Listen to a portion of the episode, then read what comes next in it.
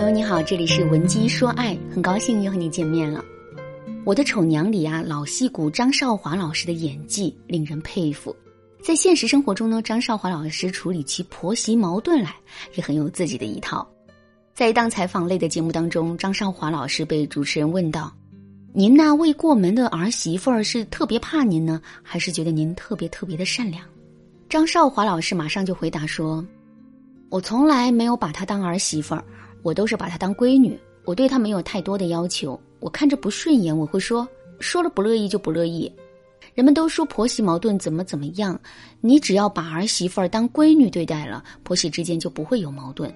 再一个，你要明白，你儿子爱她，你要比儿子还爱她，这婆媳关系就好了。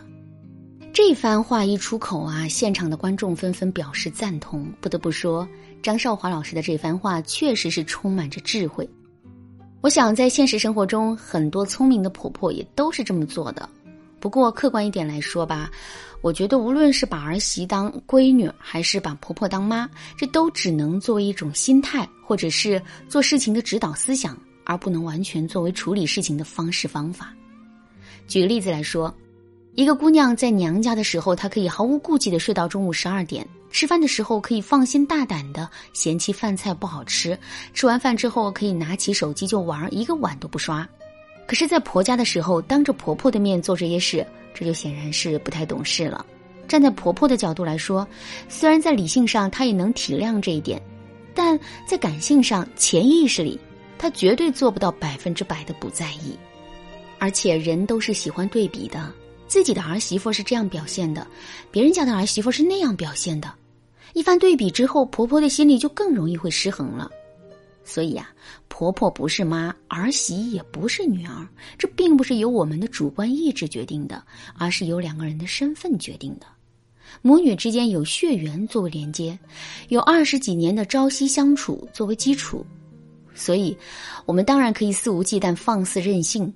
可婆媳之间却没有这么强的连接，说的再直白一点，如果没有中间那个男人作为连接，婆媳不过就是陌生人而已。所以啊，在处理婆媳关系的时候，我们绝不能放飞自我，而是要更加慎重。具体的，我们要注意下面几点：第一点，不要在婆婆面前指责自己的老公。俗话说得好，儿子是妈妈身上掉下来的一块心头肉，这说明啊，母子之间的连接是这世上最紧密的连接。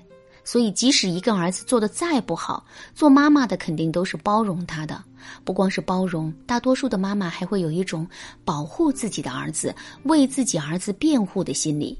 这种心理就像是我们新买了一款包包，背在身上之后，我们也觉得它很丑，但是即使如此，我们绝不会允许别人说它丑。所以啊，无论从哪个角度来说，在婆婆面前说老公的不好，这都是不明智的做法。而且呢，如果我们数落完男人之后，男人就乖乖听话了，那后果就更加严重了。为什么会这样呢？这是因为婆媳之间是存在着竞争关系的。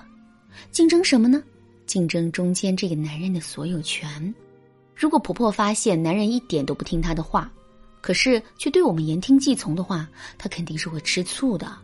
在这种情况下，婆媳关系势必会变得更加紧张。所以，我们千万不要在婆婆面前说老公的不好。如果有些事情非说不可的话，我们也要多绕几个弯，多使用一些技巧。首先，我们可以使用正话反说的技巧。举个例子来说，我们想说男人很邋遢，很不讲卫生，脏袜子丢得满屋子都是。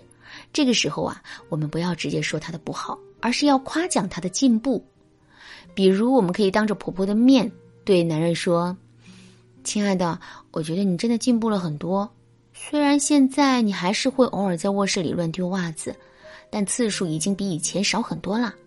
所以我相信，只要多给你一点时间，迟早有一天你会彻底改掉这个坏习惯的。”这么一说，我们既指出了问题所在，同时呢又夸奖了男人，这真的是一举两得。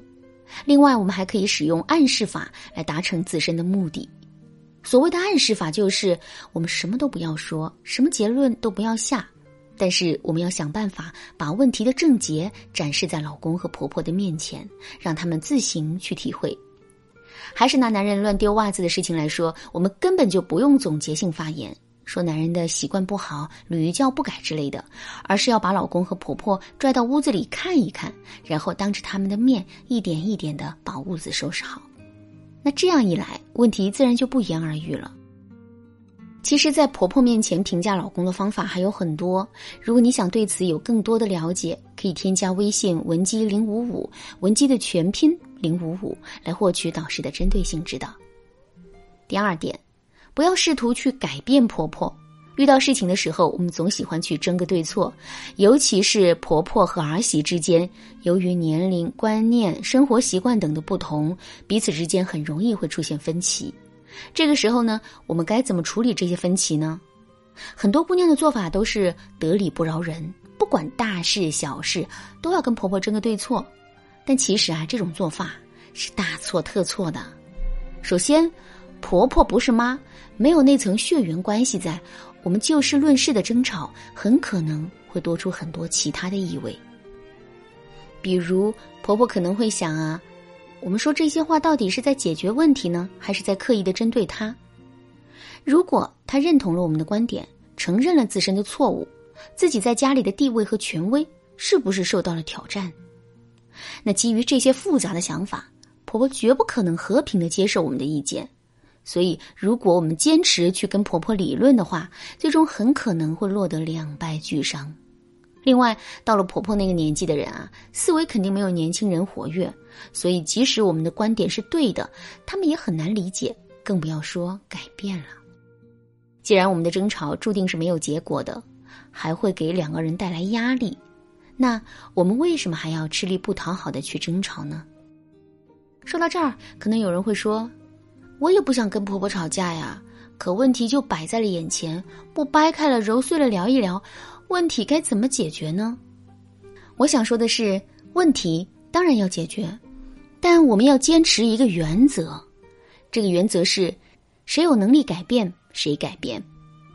其实，相对于婆婆来说，我们年轻人的思维更加活跃，接受新鲜事物的能力也更强，所以即使真的有一些问题摆在了眼前，我们也可以多从自身出发，找到解决问题的方法。哪怕有时候我们受了一些委屈，这也无所谓。人心都是肉长的，我们做的这一切啊，婆婆肯定会看在眼里。所以啊，即使在这件事情上我们受了委屈之后，婆婆也会在其他的事情上补偿我们的。好啦，以上就是我们今天要讲的内容了。如果你想在这节课程的基础上学习更多的有关婆媳相处的原则技巧的话，可以添加微信文姬零五五，文姬的全拼零五五，来获取导师的针对性指导。好啦，今天的内容就到这里啦。文姬说爱，迷茫情场，你得力的军师。